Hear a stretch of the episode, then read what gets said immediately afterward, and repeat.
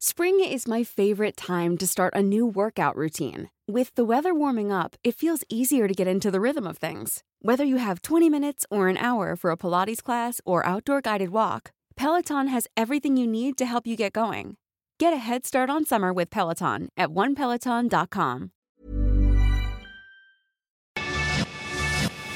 Te lo cuento, te lo cuento. Tu dosis diaria de noticias.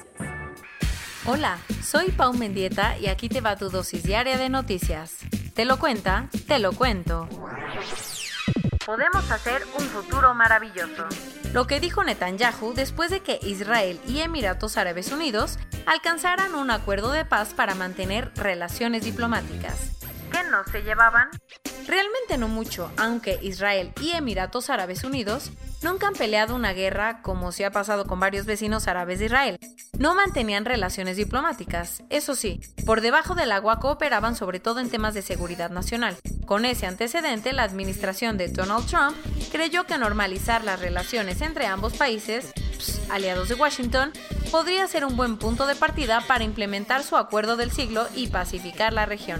Por eso, se puso las pilas y ayer finalmente logró cerrar el acuerdo después de una llamada con el primer ministro de Israel, Benjamín Netanyahu, y con el príncipe de Emiratos Árabes Unidos, Mohammed bin Zayed. ¿Qué implica? Ambos países van a normalizar por completo sus relaciones, por lo que ahora abrirán embajadas y nombrarán diplomáticos.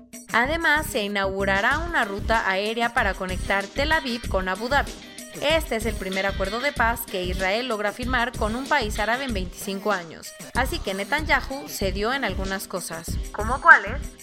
Por el momento, suspenderá sus intenciones de ampliar la soberanía israelí en las zonas cisjordanas de Sumaria y Judea, algo que había prometido desde antes de ser reelecto. Pero no creas que salió mal parado, porque con este deal podrán formar acuerdos bilaterales de inversión, seguridad, tecnología, energía y turismo, cosa que será súper importante porque ahora los emiratíes podrán viajar a Jerusalén y visitar la mezquita de Alaska, el tercer lugar más sagrado para los musulmanes lo que sabemos de la vacuna que se producirá en México.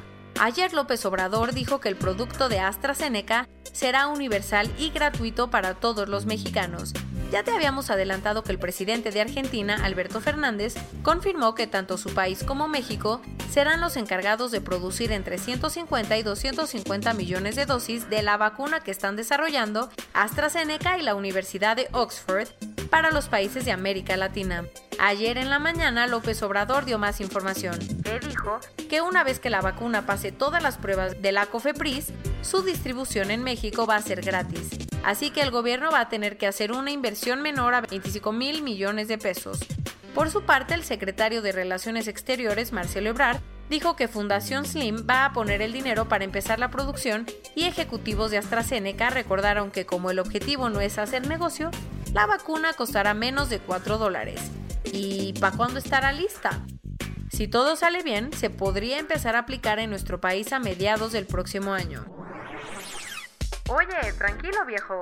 Turquía desplegó fuerzas en el Mediterráneo Oriental poniéndole los pelos de punta a más de uno. Mi idea del tema Resulta que Ankara mandó un buque de perforación petrolera escoltado por varios barcos cañoneros, por si las a una zona del Mediterráneo que se disputa con Grecia. Con esto, Turquía está tratando de buscar reservas de energéticos y obviamente a Grecia no le latió la movida.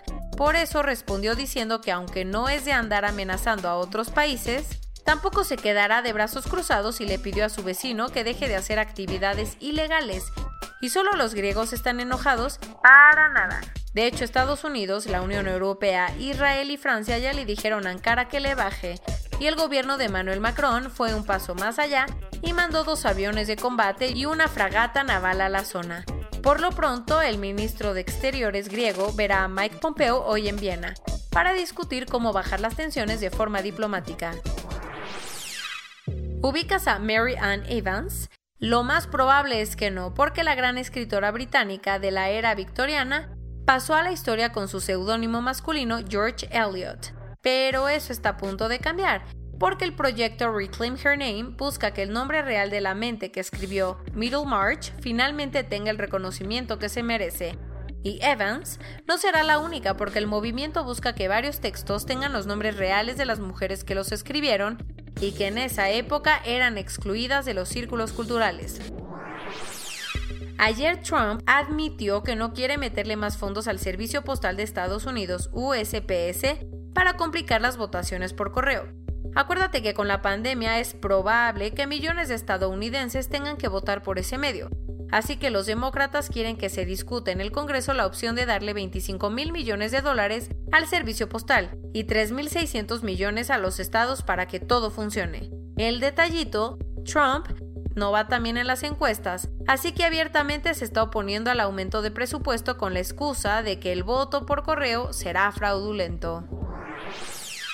En Bielorrusia las cosas se están saliendo de control. Después de la elección, para muchos fraudulenta, en la que Alexander Lukashenko logró reelegirse por sexta vez consecutiva. Como te habíamos contado, miles de bielorrusos han salido a protestar, pero la policía los han recibido de forma muy violenta, al punto que ayer el ministro del Interior hizo una confesión, que dijo, aceptó que el gobierno ha usado armas de fuego y disparado contra los manifestantes, cosa que ya ha tenido consecuencias porque hasta ayer había muerto una persona, más de 6.000 habían sido detenidas y había varios heridos. Tranqui, nadie te ha hackeado.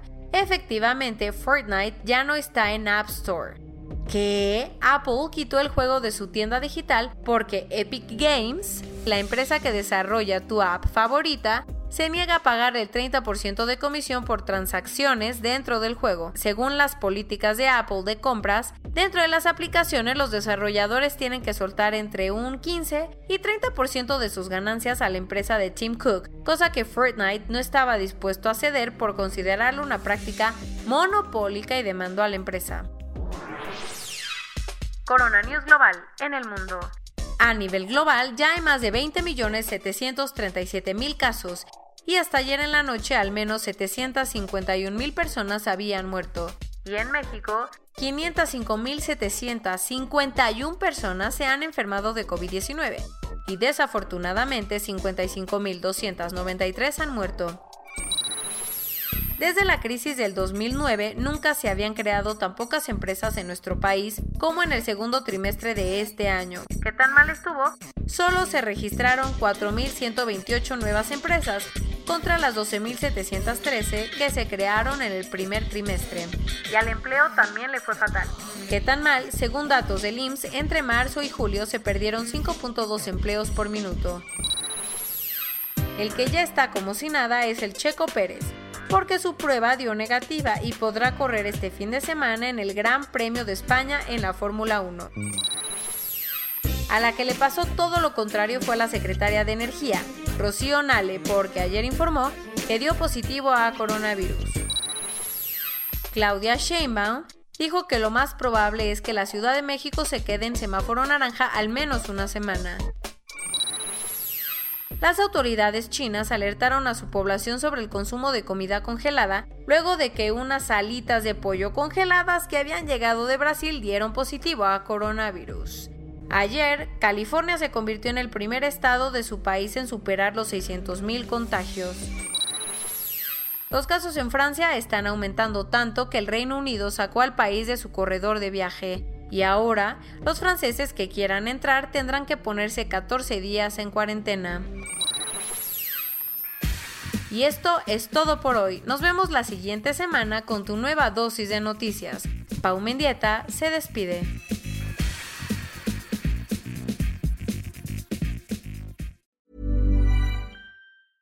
Hey folks, I'm Mark Marin from the WTF podcast and this episode is brought to you by Kleenex Ultra Soft Tissues your ally to help tackle your allergy symptoms this season. I love the change of seasons, but nobody loves pollen and all those other things floating in the air that make you sneeze during this nice weather. Kleenex Ultra Soft tissues are hypoallergenic and allergist approved. So fight back against watery eyes and runny noses without worrying about irritating your skin. For this allergy season, grab Kleenex and face allergies head on.